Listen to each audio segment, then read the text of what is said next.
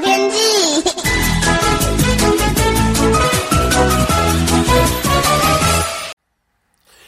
各位朋友好，我是彭启明。今天还是高温炎热的天气哦，尤其台湾位于锋面的前缘，也受到太平洋高压势力的影响，预期呢会更炎热，各地呢都有机会比昨天更热一点。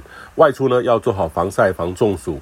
那午后呢，在中部以北还有东半部的山区，有局部短暂雷阵雨发生的机会哦。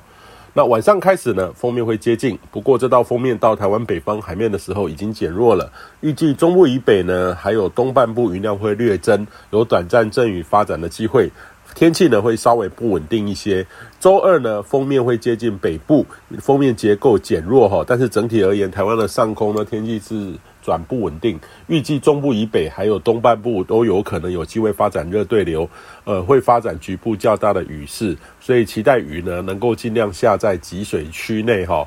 那中南部的山区也有一些机会，但相对之下帮助较为有限。那周三封面呢会北抬，逐渐远离台湾。中部以北还有东半部的山区还是略有午后阵雨发展的机会。周四呢开始高压又逐步的西伸，再度转为稳定的天气，只有山区有些零星阵雨的机会。这个会持续到周五。周末开始封面又在台湾北方海面，中部以北呢还有东半部的午后阵雨会略转多一点。那这周封面呢位置呃较上周比较起来略接近一点。但是还不是封面主体结构的影响，所以降雨呢跟封面接近的时候相比还是有一段差距的。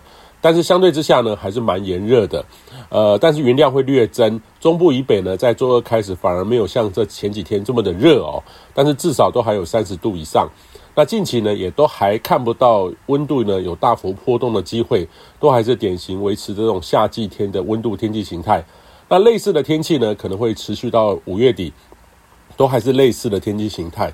那预计呢，到五月底的时候，太平洋高压的势力呢有往东退的这个机会，呃，西南季风也会增强，呃，南海的暖湿的这个水汽会逐步发展起来。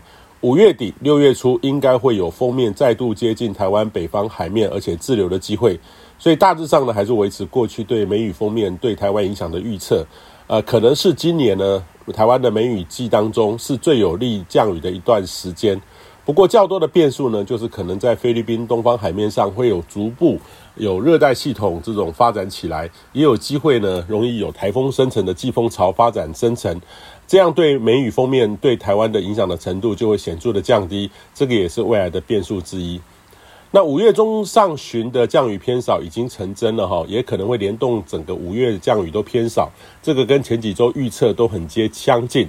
五月下旬虽然有下午午后。这个阵雨的机会，但是相较于典型梅雨锋面还是偏少。呃，六月呢，如果有梅雨锋面接近的话，有机会降雨转趋正常，但是预期还是偏少一点。但是如果呢有台风发展的因素干扰，呃，不确定的因素就会增大许多哦。那今年五月初，太平洋高压势力异常的增强，位置也显著的偏北，也让整个东亚的梅雨锋面持续在中国长江中下游到华南发展。已经带来显著的强降雨的机会，是否呢有机会在南北摆荡的时候，能够在六月初接近台湾附近来略为解渴哈，值得关注。这波错过就只能整台风了。以上气象由天气风险彭启明提供。